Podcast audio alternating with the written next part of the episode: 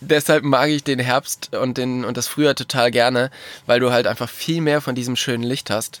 Und im Sommer, ähm, ja, ist das ja relativ schnell dann verflogen. Oder wenn ich aufstehe, ist es vorbei.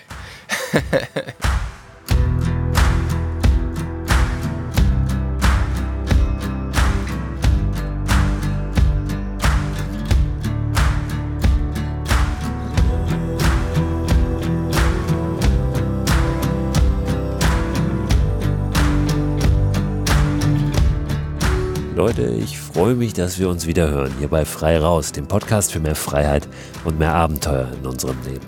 Ich bin Christoph Förster und ich habe heute wieder einen Gesprächsgast für euch. Und zwar den Mountainbike Freak und Profi und Buchautoren und Abenteurer Tobias Woggon. Ich habe den angerufen in Norwegen, wo er gerade unterwegs ist. Und wir haben ein bisschen geplaudert darüber, wie das so ist, da oben in Norwegen Rad zu fahren. Wie das überhaupt ist, im hohen Norden gerade unterwegs zu sein. Und welche Ecken er in Deutschland empfehlen kann. Welche auch für ihn nochmal, ja, richtig so eine Offenbarung waren. Gerade auch in diesem Jahr, in dem das Reisen ja ein bisschen schwieriger war und ist, als es in der Vergangenheit der Fall war. Bevor wir aber in das Gespräch mit Tobias reinspringen, habe ich als allererstes Mal einen echten Lifehack für dich. Ich hatte heute einen Vortrag in Hamburg. Übrigens das erste Mal wieder ein Vortrag seit März. Ein Vortrag vor Menschen. Live und in echt. Auf Kampnagel, was echt ein großer, großes Veranstaltungszentrum, großes Kulturzentrum in Hamburg ist. Und äh, da fand ein Kongress statt unter strengen Corona- Regeln. Und das war schräg, weil ich in einer riesigen Halle war, eine riesige Bühne zur Verfügung hatte und da wahrscheinlich 300, 400 äh, Zuschauer reingepasst hätten in diesen Raum.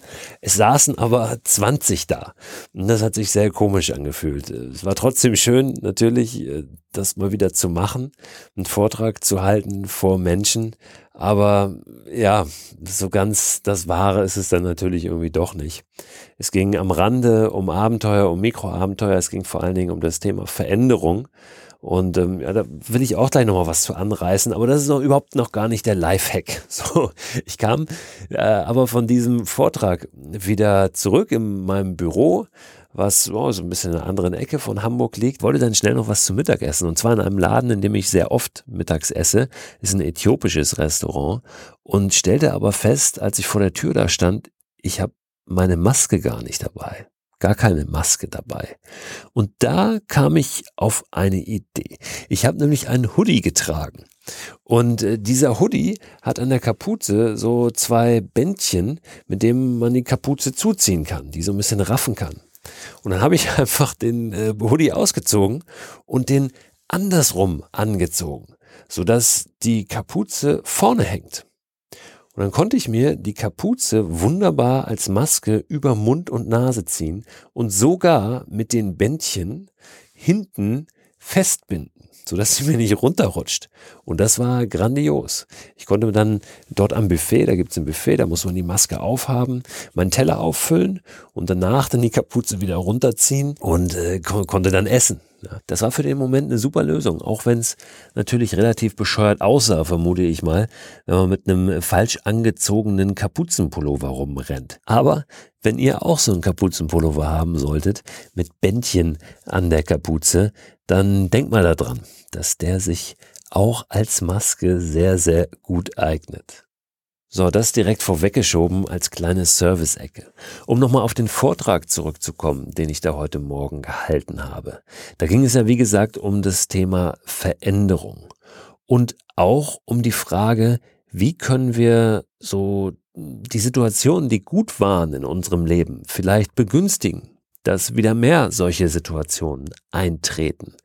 Denn auch das finde ich einen ganz wichtigen Aspekt beim Thema Veränderung, wenn man darüber spricht, wie, ja, wie, wie drehen wir unser Leben so ein bisschen, wie werten wir das auf, immer auch zu schauen, bevor wir jetzt in blinden Aktionismus verfallen, worauf basieren wir diese Veränderung? Ja? Also was ist die Grundlage? Und da hilft es, finde ich, immer mal zu schauen, was hat eigentlich gut funktioniert in unserem Leben. Und nicht nur, was hat gut funktioniert, sondern wann waren wir voll bei uns? Wann waren wir richtig gut? Wann waren wir richtig glücklich? Und dann mal zu schauen, warum diese Situationen vielleicht so waren, wie sie waren. Also welche Kriterien waren gegeben in diesen Situationen. Um danach zu schauen, ähm, welche gemeinsamen Nenner haben vielleicht auch diese Situation gehabt und ja, wie schaffen wir das, eben diese Kriterien, diese Situation ausgemacht haben, ähm, zu begünstigen und die wieder äh, herzustellen, sozusagen, um solche Situationen wieder einzuladen. Also ich will jetzt überhaupt gar nicht äh, da so tief einsteigen in, diesen, äh, in dieses Modell, in diesen theoretischen Unterbau und Motivationspsychologie und so weiter. Mir ist nur äh, nochmal aufgefallen, dass das ja, wenn wir zum Beispiel an Reisen denken, ähm, und Reisen, die vielleicht in diesem Jahr nicht so möglich waren, weil ich weiß, dass viele Menschen, auch viele von euch, ähm, ich zum Teil auch, in diesem Jahr natürlich nicht das so umsetzen konnten, was sie sich vielleicht vorgestellt haben. Und es gerade in diesem Jahr auch diese Sehnsucht nach vielleicht auch größeren Reisen möglicherweise wieder ein bisschen mehr gewachsen ist. Ähm, obwohl wir auf der anderen Seite sicher auch wieder mehr das zu schätzen gelernt haben, was direkt vor unserer Tür liegt. Trotzdem haben, glaube ich, viele von uns das Gefühl, dass da möglicherweise irgendwas fehlt. Und mit Reisen können wir das genau so machen. Wenn wir mal überlegen, was waren die richtig guten Reisen? Was waren die besten Abenteuer in unserem Leben, die wir erlebt haben? Was waren die schönsten Momente auf Reisen? Wenn wir uns das mal hernehmen und das wirklich mal analysieren, warum war das so? Also welche Kriterien waren da gegeben? Bei einer Reise zum Beispiel irgendwo in die weite Welt. Warum war die so gut? Vielleicht finden wir Kriterien, die gar nicht unbedingt an dieser Destination hängen. Ähm, das wäre auch so ein bisschen das, was ich versuchen würde, wenn ich das analysiere. Kriterien zu finden, die, ja, die vielleicht übergreifend sind. Also wie war ich da unterwegs? Ähm, was habe ich gemacht? Mit wem war ich unterwegs? Wie bin ich selber da rangegangen? Mit welcher Haltung? Ähm, was habe ich erlebt? Was habe ich gemacht? Und das dann mal versuchen runterzubrechen und zu übertragen auf andere Destinationen, sprich die Möglichkeiten, die sich auch vor der Haustür bieten, die sich bieten, ohne dass ich irgendwo um die Welt fliegen muss. Da werden wir sicher feststellen, dass solche Erfahrungen natürlich nicht eins zu eins runterbrechbar sind. Denn was wir zum Beispiel in Neuseeland erlebt haben, das können wir so nicht in Deutschland erleben, weil die Kulisse da ja eine große Rolle spielt. Aber wir können diese Haltung, die wir gehabt haben, wir können unsere Einstellung nehmen und die übertragen, die runterbrechen auf die Möglichkeiten vor der Tür. Und dann werden wir möglicherweise feststellen, dass hier viel, viel mehr drin ist, auch wenn wir nicht in Neuseeland sind. Dass nämlich unser Erleben da draußen vor allem in allererster Linie von unserer Haltung, von unserer Einstellung abhängt und gar nicht so sehr von dem Ort, an dem wir sind. Ich will diese großartigen Reisedestinationen gar nicht kleinreden. Ich war auch an vielen dieser Orte. Aber Fakt ist, momentan ist es einfach nicht möglich. Und wir müssen schauen, wie holen wir uns dieses Gefühl in unser Leben wieder rein? Wie kriegen wir das hin mit dieser Veränderung, nämlich dass wir gerade gar nicht überall hin können, wo wir gerne hin wollen, klarzukommen? Und ein Weg, glaube ich ganz fest, ist es, ja, zu schauen, wie mache ich wirklich das Beste aus dem, was ich habe, da wo ich bin. Das gilt ebenenübergreifend für alle Bereiche des Lebens, wenn wir über Veränderungen sprechen, aber eben auch um das Abenteuer erleben, um das Draußensein, um ja, das Erfahrung sammeln, um das Momente sammeln. Und diese Momente, die liegen überall rum. Wir müssen die uns wirklich nur greifen.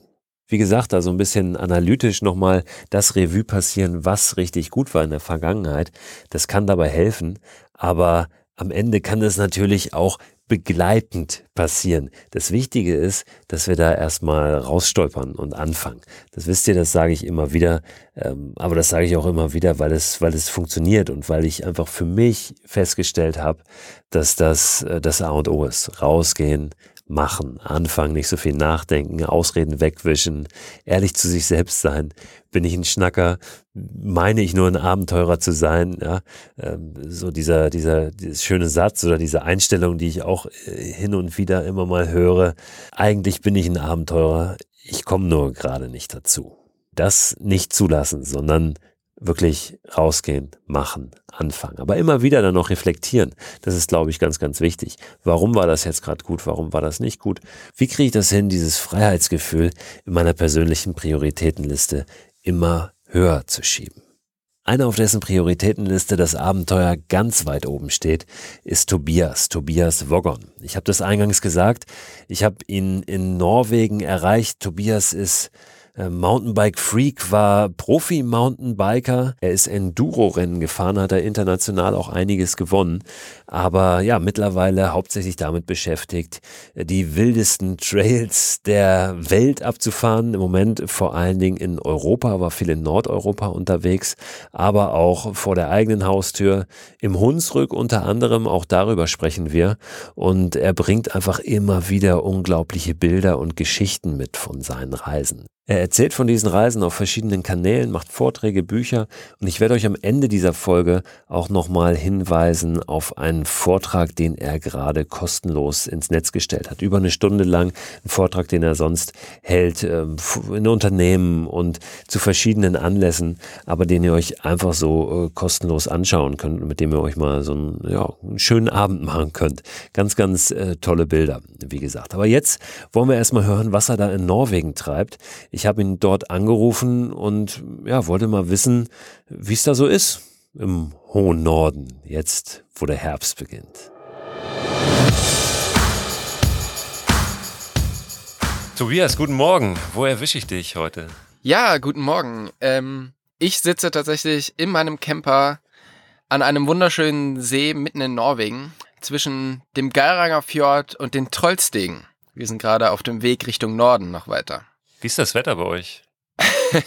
ich weiß, wie das Wetter in Deutschland ist, deshalb ist es bei uns gerade deutlich, deutlich besser. Es ist zwar sehr kalt, aber schon seit Tagen blauer Himmel und Sonnenschein. Ich sitze zwar in Hamburg, das ja berühmt ist für sein, sein Schiedwetter, aber momentan haben wir auch äh, Sonne und ich bin tatsächlich auch gerade auf dem Rad hier schon in mein kleines Studio gefahren. Eine halbe Stunde und es war ein Traum. Okay, ja, das hört sich doch auch super an. Sag mal, äh, jetzt sagst du, du bist in deinem Camper ähm, und sitzt an einem See, ihr fahrt weiter nach Norden. Wer seid ihr überhaupt und was, was tut ihr gerade? Was, was habt ihr da gerade vor? Wo seid ihr unterwegs? Wie weit soll es noch gehen? Also ähm, wir, das sind tatsächlich diesmal ich und meine Freundin und wir machen äh, was ganz Verrücktes und zwar Urlaub. Weil normalerweise reise ich ja tatsächlich immer nur, um irgendwie Fotos zu machen und Videos zu machen und Rad zu fahren. Und diesmal habe ich mir tatsächlich Urlaub genommen und die Chance genutzt, dass Norwegen so schön leer ist zu dieser, zu der ja doch sehr verrückten Zeit. Und wir wollen ein bisschen so das Norwegen erkunden, was man ja eigentlich schon fast gar nicht mehr erkunden kann. Dieses, dieses ruhige und dieses äh, leere Norwegen. Seid ihr gut reingekommen? Wie sind da momentan die Regelungen? Ist das problemlos möglich? Ähm, wenn man nonstop durch Schweden durchfährt, dann geht es. Genau. Es ist aber jetzt auch schon wieder anders. Wir sind jetzt schon seit zwei Wochen hier. Aber seit vorgestern ist wieder Quarantänepflicht für jeden, der hier reinkommt. Von daher haben wir genau diese, diese Zeit abgepasst, wo wir gerade noch so rein konnten, ohne dass es irgendwie Stress gab. Aber man darf eben nicht in Norwegen anhalten, äh, in, in Schweden anhalten. Jetzt hast du gesagt, es ist äh, schon relativ voll geworden, auch die letzte Zeit in Norwegen. Du bist viel da oben unterwegs, kennst dich ganz gut aus. Wie hat sich das da entwickelt in den letzten Jahren? Ja, also als ich die ersten Male halt hier war, ähm, sowohl in Schottland wie auch in Norwegen, ähm, war es halt, ja, sehr ruhig. Du konntest eigentlich fast überall stehen bleiben. Es gab keine Verbotsschilder. Auch zu diesen bekannten Ausflugspots konntest du eigentlich relativ einfach hingehen. Also hier der Präkistolen, konntest einfach hingehen. Mittlerweile im Sommer wartest du vier Stunden, um ein Foto dort machen zu können. Also es ist komplett eskaliert an manchen Stellen. Und das haben wir also schon mehrfach erfahren, auch in Island, wo wir unterwegs waren, ist es halt extrem angespannt mit den ganzen, mit den ganzen Touristen, die jetzt dorthin kommen, weil diese nordischen Länder halt auch oft nicht für diesen Ansturm ausgelegt sind. Also gerade Island jetzt zum Beispiel, da ist ja jetzt nicht so die Infrastruktur, dass da wirklich Millionen an Touristen hinkommen können. Von daher genießt ich es gerade wirklich sehr, sehr, ähm, hier durchzureisen und ganz wenig Leute nur zu treffen. Wie ist es mit dem Jedermannsrecht? Das ist ja auch was, wo dann viele hier aus Deutschland so neidisch rüberblicken und sagen, auch Mensch, das ist so toll, dass es das da oben gibt. Funktioniert das noch, wenn so viele Leute da unterwegs sind? Wie ist so deine Einschätzung? Also jetzt wahrscheinlich schon. Jetzt habt ihr kein Problem, dort auch überall mal eine Nacht zu stehen. Aber sonst stößt das vielleicht auch hier und da mal dann an seine Grenzen, oder? Diese Regelung? Ja, also es gibt dieses Jedermannsrecht und jeder weiß, dass es das gibt, aber es werden es wird auch immer nicht so richtig respektiert oder nicht so richtig ernst genommen. Also es ist natürlich auf der einen Seite ähm, ist es halt so, dass extrem viele Campingverbotenschilder stehen, wo es halt früher eigentlich ja erlaubt war oder wo es eigentlich jetzt ja immer noch erlaubt sein müsste. Aber wir haben auch hier mit, äh, mit Locals gesprochen, die Trails in den, in den Wald bauen wollten und wo dieses Jedermannsrecht eigentlich auch sie dazu, äh, ihnen das erlaubt, das zu machen. Aber die Jäger zum Beispiel sagen, ey, ihr müsst uns aber respektieren, weil wir sind hier schon so lange. Das heißt, so ganz wird dieses Jedermannsrecht eben doch nicht in alle Richtungen äh, akzeptiert. Aber das Mountainbiken beziehungsweise das Radfahren generell ist ja schon was, oder das Draußensein, was äh, auch in der Kultur, in der Gesellschaft so ein bisschen mehr verankert ist, glaube ich, oder? In den nordischen Ländern. Siehst du das auch so? Das Draußensein auf alle Fälle, ja. Also ähm, hier gibt's halt unglaublich viele Wanderwege, wo die Leute halt wirklich rausströmen und ähm, in die Natur gehen. Du triffst auch extrem viele Jäger. Also jeder, der hier unterwegs ist oder jeder, den wir irgendwo getroffen haben, der ist irgendwie, geht der raus und äh, geht in den Wald und geht fischen oder sonst irgendwas. Und als Mountainbiker äh, bist du da auch respektiert oder bist du denn, du bist ja hauptsächlich am Radfahren da oben oder stößt du dann auch hin und wieder mal äh, da auf jemanden, der dir nicht so wohlgesonnen ist? Nee, also wir haben tatsächlich bis jetzt nur extrem gute Erfahrungen gemacht. Die Leute sind extrem nett zu uns und das ist eigentlich das, was ich auch so durch die Bank in allen möglichen Ländern so erfahre. Es sei denn, du bist halt in den Alpen unterwegs. Da sieht das immer ein bisschen schwierig aus. Ähm, aber ansonsten ist das Schöne am Mountainbiken ja in vielen Ländern, dass du halt doch noch so ein bisschen der Exot bist. Und dadurch auch halt auch irgendwie interessant. Und die Leute möchten halt eher mit dir reden, wie dass sie jetzt irgendwie dich, äh, ja, dich da anklagen möchten. Von daher, ähm, nee, das funktioniert hier ganz gut, aber es funktioniert auch in vielen anderen Regionen immer noch sehr, sehr gut als Mountainbiker. Wie machst du denn Urlaub jetzt mit deiner Freundin? Schaffst du das überhaupt nicht aufs Rad zu steigen oder ist das auch gar nicht notwendig? Also seid ihr beide vielleicht sogar mit dem Rad unterwegs dann? Genau, wir, wir sind beide mit dem Rad unterwegs und ähm, wir schaffen es aber, die Kamera zu Hause zu lassen. Und das ist was, was Spezielles, weil normalerweise haben wir immer irgendwie einen Fotografen oder Kameramann oder so dabei. Und das haben wir jetzt noch überhaupt gar nicht gemacht und das ähm, ja, ist total schön. Und jetzt können wir einfach mal kann ich mich einfach mal wieder aufs Radfahren konzentrieren und ähm, das macht mir gerade sehr, sehr viel Spaß, weil sich hier oben auch in den letzten Jahren so extrem viel entwickelt hat an, an Bikespots und an neu gebauten Trails. Also es ist wirklich unglaublich schön geworden hier oben. Fährst du denn viel technisch oder macht ihr auch einfach mal eine Tour, Kilometer völlig egal, Strecke im Prinzip wurscht, Hauptsache es ist schön und wir haben eine gute Zeit? Ich versuche schon so, so technisch wie möglich zu fahren oder halt so Runden, ich sag mal, so bis 30, 35 Kilometer. Das hört sich jetzt nicht extrem viel an, aber hier oben schaut halt der Trail so aus, dass der immer sehr, also der geht entweder hoch oder runter. Also nie so wie jetzt in den Alpen, dass du mal zwei Stunden hochfährst und dann einfach runterfährst, sondern es geht die ganze Zeit hoch und runter und ähm, du musst immer wieder aus dem Sattel und immer wieder über irgendwelche Steine drüber klettern mit dem Rad. Und das ist sehr, sehr kraftraubend. Von daher ist man nach 30 Kilometer auch echt schon ganz gut paniert. Ähm, und ansonsten gibt's halt sehr viele gebaute Trails, wo du dann halt hochfährst und dann den Trail runter. Das sind dann auch immer so Runden, ja, bis maximal 30 Kilometer. Weil, genau, dann reicht's einem irgendwann und äh, die Beine sind schwer. Ihr habt eure Fahrräder dann hinten auf dem Camper drauf oder wie seid ihr da logistisch ausgestattet? Wie seid ihr überhaupt unterwegs? Mit was für einem Gefährt? Ich habe so einen ähm, ja so ein so ein Kastenwagen-Camper den ich ausgebaut gekauft habe und den dann halt noch so ein bisschen modifiziert habe, so dass halt die Räder genau hinten unter das Bett runterpassen. Also da haben wir ähm, zwei Räder drin, da haben wir irgendwie ein Stand-Up-Pedalboard drin, paar Angeln, so einen kleinen Big Green Egg Grill, also das passt alles da hinten rein.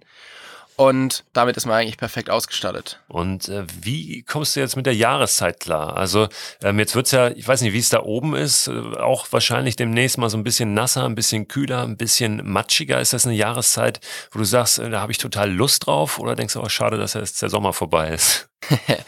ähm, ich mag es tatsächlich, wenn's wenn's kalt ist. Ich bin nicht so dieser dieser Wärmetyp. Also jetzt die letzten Wochen in, in Deutschland war es mir auch einfach viel zu warm. Von daher bin ich halt auch so oft im Norden. Und hier ist es halt eben so, dass jetzt doch so diese, dass das Wetter ja recht schön ist.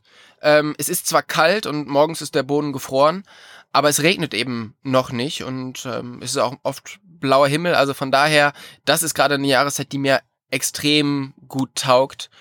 Und ich bin ja auch, also dadurch, dass ich halt auch viel fotografiere oder mit, mit Fotografen unterwegs bin, mag ich halt auch total gerne so, ja, so das frühe oder das, das späte Licht. Und das, da muss man halt hier nicht so früh aufstehen für. Deshalb mag ich den Herbst und den, und das Frühjahr total gerne, weil du halt einfach viel mehr von diesem schönen Licht hast. Und im Sommer, ähm, ja, ist das ja relativ schnell dann verflogen oder wenn ich aufstehe, ist es vorbei. Und es ist natürlich weniger los auch im, im Herbst und Winter da draußen. Ne? Das ist ja was, was sicherlich in Deutschland dann auch zum Tragen kommt. Ja, auf alle Fälle. Also da merkst du natürlich, dass hier ähm, die Plätze einfach leerer werden und dass viel weniger los ist. Und ich finde, das ist ja auch so ein bisschen der Reiz von vom Norden.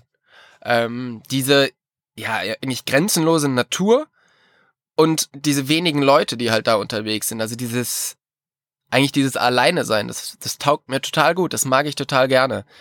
Ähm, und das ist natürlich jetzt gerade auch äh, kann man das sehr genießen. Du bist jetzt in Norwegen, ähm, hast auch ein Buch gemacht, auf das ich gerne später nochmal detaillierter hinweise, wo es ganz explizit ja auch um das Radfahren in den nordischen Ländern geht. Was, äh, was gehört da noch dazu? Also welche Ecken magst du noch besonders gern? Wo warst du da unterwegs? Wir haben so ein bisschen versucht, die Ecken abzugrasen, die noch, äh, ja, noch weniger bekannt sind. Wir waren zum Beispiel in Grönland im Winter, sind da den Arctic Circle Trail gefahren. Ähm, wir waren in Kamtschatka, wir waren auf den Färöerinseln, ähm, in Island und in Schottland.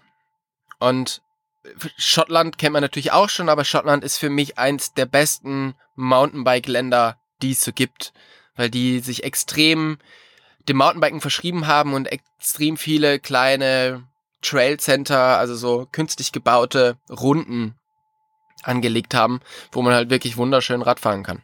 Und wenn wir jetzt, also Schottland hast du gesagt, ist so eins, eins deiner, deiner Lieblingsländer. Wie fährst du darüber? Bist du dann ähm, auch mit deinem Camper unterwegs? Ähm, weil, gerade wenn wir jetzt mal gucken auf ähm, Flugreisen, ja, ist ja gerade ein, ein, großes Thema. Ähm, muss man immer so weit weg? Was kann man vielleicht auch mit dem Auto erledigen? Wie bist du dann darüber? Genau, also nach Schottland fahre ich meistens mit der Fähre und mit meinem Auto, weil da gibt's ja einfach eine unglaublich gute Verbindung, wo du von Amsterdam über Nacht mit der Fähre bis nach Schottland hochfährst und bis am nächsten Morgen dann schon da, fährst nochmal zwei Stunden und fährst die ersten Trails. Und ähm, ich bin ja lange Zeit Rennen gefahren und da halt auch immer um die Welt geflogen. Von daher, ich bin auch gar nicht mehr so der Fan davon, dass man überall hinfliegen muss. Also oft geht's natürlich nicht anders, wie jetzt zum Beispiel nach Grönland oder nach Kamtschatka. Aber auch nach Island sind wir mit der Fähre und mit dem äh, mit dem Geländewagen gefahren. Und das finde ich irgendwie schöner, wie immer da den Stress zu haben mit dem Fliegen wenn wir, wenn wir noch mal ein bisschen, bisschen näher gucken, wenn wir an die Leute denken, die jetzt äh, in, in Deutschland, in Österreich, in der Schweiz sitzen, im deutschsprachigen Raum, ähm, da ist Norwegen jetzt gar nicht so weit weg. Das ist sicherlich noch ganz gut erreichbar. Aber was liegt da vielleicht noch näher, wenn wir jetzt mal die Alpen außen vor lassen, an Gebieten, wo man richtig gut Radfahren kann, vielleicht auch jetzt im Herbst? Hast du da noch mal so einen, so einen Geheimtipp oder so? Vielleicht sogar in Deutschland? Also durch Corona waren wir natürlich so ein bisschen dazu gezwungen, auch unsere Aktivitäten diesen Sommer so ein bisschen mehr in, nach Deutschland zu verlagern. Und da waren wir zum Beispiel im Hunsrück, also im in diesem, äh, was ist es, Mittelrheintal um Boppard und um äh, äh, Oberwesel. Und das ist so eine Region, die ist halt in der Nähe von Köln. Das ist nicht so weit weg von dem riesen Einzugsgebiet Ruhrpott und äh, Rheinland. Und ich war da früher als Kind schon mal und hatte das aber nicht auf dem Schirm, wie schön das da ist. Und als wir jetzt da waren, das ist wirklich ein, ein Radfahrparadies. Also ähm, zum einen gibt's sehr, sehr schöne Trails, ich glaube, es ist nicht erlaubt, alle Trails da zu fahren, aber auf alle Fälle einige. Aber man kann es halt wunderbar verbinden mit dem, dem Weinbau, der da stattfindet und kann halt abends irgendwie schön in, im äh, Weingebiet einkehren und ähm, es hat einfach unglaublich schöne, schöne Blicke von den Hügeln rund um den Rhein in dieses Rheintal runter. Also es hat mich zum Beispiel komplett, komplett fasziniert und ich meine, das ist anderthalb Stunden von dort, wo ich aufgewachsen bin und das hatte ich nicht auf dem Schirm. Also es gibt halt auch in Deutschland extrem viele Ecken, die, die wunderschön sind, die man einfach nur entdecken muss das, das finde ich mal besonders spannend. Was können wir also selbst von Menschen lernen, die jetzt äh, oder was können wir mitnehmen von, von Menschen, die halt viel in der Weltgeschichte unterwegs sind, auch eben für, für uns zu Hause, weil wir eben nicht alle die Möglichkeit haben, jetzt irgendwie zwei Jahre mit einem Van um die Welt zu fahren oder, ähm, sag mal so, uns das vielleicht nicht erlauben, ja, oder uns die Zeit freischaufeln. Aber wie können wir, wie können wir das in unserem Alltag ähm, so ein bisschen besser hinkriegen? Ne? Wie, wie kriegen wir das Abenteuer ähm, einfach ein bisschen mehr in unser Leben? Das Abenteuer startet ja immer so ein bisschen mit dem Mindset. Also wenn du halt jetzt rausgehst und sagst, du möchtest jetzt ein Abenteuer erleben, ähm, ein Abenteuer muss ja nicht immer irgendwie die große Expedition sein, sondern wenn du dir ein Zelt schnappst und fährst auf den nächsten Berg und stehst da zum Sonnenaufgang auf ähm, und du bist vielleicht jetzt in dieser Zeit unterwegs, wo es halt dann auch schon kalt wird und du schaffst morgens irgendwie in kalte Schuhe rein, aus dem Zelt raus und siehst halt den Sonnenaufgang. Das ist ja auch schon irgendwie ein kleines Abenteuer. Und das startet aber alles damit, dass du halt rausgehst und dass du halt ähm, auch dir sagst, du möchtest jetzt irgendwie was erleben und so ein bisschen die, die Komfortzone verlassen. Und das kannst du ja im Grunde überall in Deutschland. Egal wo du egal wo du bist. Selbst wenn du jetzt mitten in Köln wohnst, dann hast du irgendwie eine Dreiviertelstunde in die Eifel. Und selbst da hast du ja super gute Möglichkeiten, irgendwas zu erleben und dieses Draußengefühl zu erleben. Vollkommen, vollkommen. Bei Zelt muss ich immer so ein bisschen einhaken, weil das Zelten ja offiziell nicht erlaubt ist in Deutschland. Ich mache zum Beispiel dann immer ohne Zelt. Also ich lege mich dann einfach ohne Zelt irgendwo hin auf einem Berg zum, zum Sonnenaufgang. Da ist es dann zumindest rein rechtlich nicht verboten. Sag mal, was, äh, was habt ihr heute noch vor? Wie, wie wird der Tag weitergehen für euch? Ich werde jetzt ja ähm, gleich versuchen, in dem in dem See noch einen Fisch zu fangen. und dann wird's äh, weitergehen Richtung Fiora. Das ist halt hier den, den Berg runter, einmal über den Fjord und dann gibt's da einen Berg mit einer wunderschönen Mountainbike-Route. Die werden wir heute noch versuchen zu fahren. Die hat so auch so 35 Kilometer mit 1000 Höhenmetern. Und dann, wenn ich erfolgreich war beim, beim Angeln, wird es heute Abend den Fisch geben und ähm, wir werden genau den Abend schön ausklingen lassen. Auf was spekulierst du? Was schwimmt da rum? Das weiß ich noch nicht so ganz genau, aber ähm, ich habe ja gestern schon ein paar Fische gesehen. Wenn ich Glück habe, fangen wir irgendwie eine schöne Forelle. Das hört sich gut an. Essen spielt ja durchaus auch eine, eine wichtige Rolle bei dir. Ne? Auch in äh, deinem Buch. Es geht immer wieder auch darum, wie kann man sich gut gehen lassen, kulinarisch. Wie kommt das? Wie, wie, hast du da so ein Fable für entwickelt? Einfach weil du gerne isst und dich dann ein bisschen mit beschäftigt hast? Oder? Ja, es ist so, ich bin halt gerade für das Buch oder für den, für den Vortrag bin ich immer wieder mit dem gleichen Fotografen, mit meinem Freund äh, Philipp Rupp unterwegs. Und wir haben dann ja auch immer sehr, sehr viel Zeit. Also wir haben letztes Jahr zum Beispiel äh, drei Monate zusammen auf Reisen verbracht. Wir haben immer sehr viel Zeit und haben dann auch über vergangene Reisen geredet. Und das, was eigentlich immer wieder uns in, ins Gedächtnis kommt an so Reisen, ist tatsächlich das Essen, was wir dort gegessen haben. Weil landschaftlich haben wir natürlich schon sehr, sehr viel gesehen und es sind so viele Eindrücke, die du halt in relativ kurzer Zeit aufnimmst. Ähm, mit Trails ist es ähnlich. Also die Trails, die wir jetzt vielleicht auf unseren Reisen nach Kamtschatka oder Grönland gesehen haben, das sind jetzt nicht die besten Trails, die ich je gefahren bin, weil dafür sind die halt viel zu, viel zu weit weg. Und da erinnert man sich dann vielleicht auch gar nicht so genau dran. Aber das, was uns wirklich immer wieder an eine Reise erinnert, ist das Essen. Und dann haben wir gedacht, wenn wir das schon so sehen und wir das, das Land mit einer speziellen Küche oder einer speziellen Kulinarik verbinden, dann wäre es doch irgendwie ganz cool, mal mit Köchen von vor Ort zu reden und einfach Rezepte, die wir dort gegessen haben oder die, die, die wir dort gesehen haben, einfach in unser Buch zu packen und den Leuten, die das Buch kaufen oder die das lesen, auch so ein bisschen die Möglichkeit zu geben, zumindest so ein kleines bisschen von dem Land zu erleben, einfach dadurch, dass sie das Gericht kochen. Und ich gehe davon aus, dass da auch ein gutes Fischrezept drin ist, oder? Da sind mehrere gute Fischrezepte, genau. Gerade aus Kamtschatka, da ähm, findet Lachs morgens, mittags und abends statt. Also da kamen wir quasi nicht drum herum, auch ein Fischrezept aus Kamtschatka mitzubringen. Das macht mir jetzt schon Lust auf mein Abendessen heute. Ich liebe nämlich Lachs und dann hast du mich, äh, hast du quasi für mich jetzt schon entschieden, was heute Abend auf den Tisch kommt. ich, ich danke dir und äh, wünsche dir, dass ihr einen schönen Tag habt heute. Vielen Dank für das kurze Update und die Botschaften aus, aus dem hohen Norden. Danke dir. So, wenn ihr Lust habt, noch ein bisschen mehr von Tobias zu hören und vor allen Dingen zu sehen, dann habe ich jetzt nochmal hier ein paar Links für euch. Einmal seine Website. Die findet ihr unter thespiritoftraveling.de. So The Spirit of Traveling heißt auch sein Vortrag, den er gerade kostenlos bei YouTube ins Netz gestellt hat. The Spirit of Traveling. Einfach mal bei YouTube suchen oder nach Tobias Woggon suchen. Woggon mit GG, also W-O-G-G-O-N. Da findet ihr das auf jeden Fall. Ist ein Vortrag, der ist, ich glaube, eine Stunde zwölf lang oder so. Äh, also relativ äh, ausführliches Ding mit ganz, ganz tollen Bildern, wo er euch mal entführt in die verschiedensten Ecken der Welt und äh, auf die verschiedensten Trails der Welt. Nicht nur bei diesem Vortrag, sondern bei sehr vielen Sachen, die ihr von Tobias so findet, werdet ihr wahrscheinlich ganz schön ins Träumen kommen. Und das ist ja auch wunderbar, das ist fantastisch. Nur nehmt da wirklich nochmal den Gedanken vom Anfang dieser Folge mit. Wie könnt ihr das vielleicht runterbrechen auf ähm, das, was euch momentan so möglich ist. Denn ja, vielleicht werdet ihr euch sagen, ja, Kamtschatka, das ist ja ganz schön, aber da werde ich jetzt erstmal nicht hinkommen.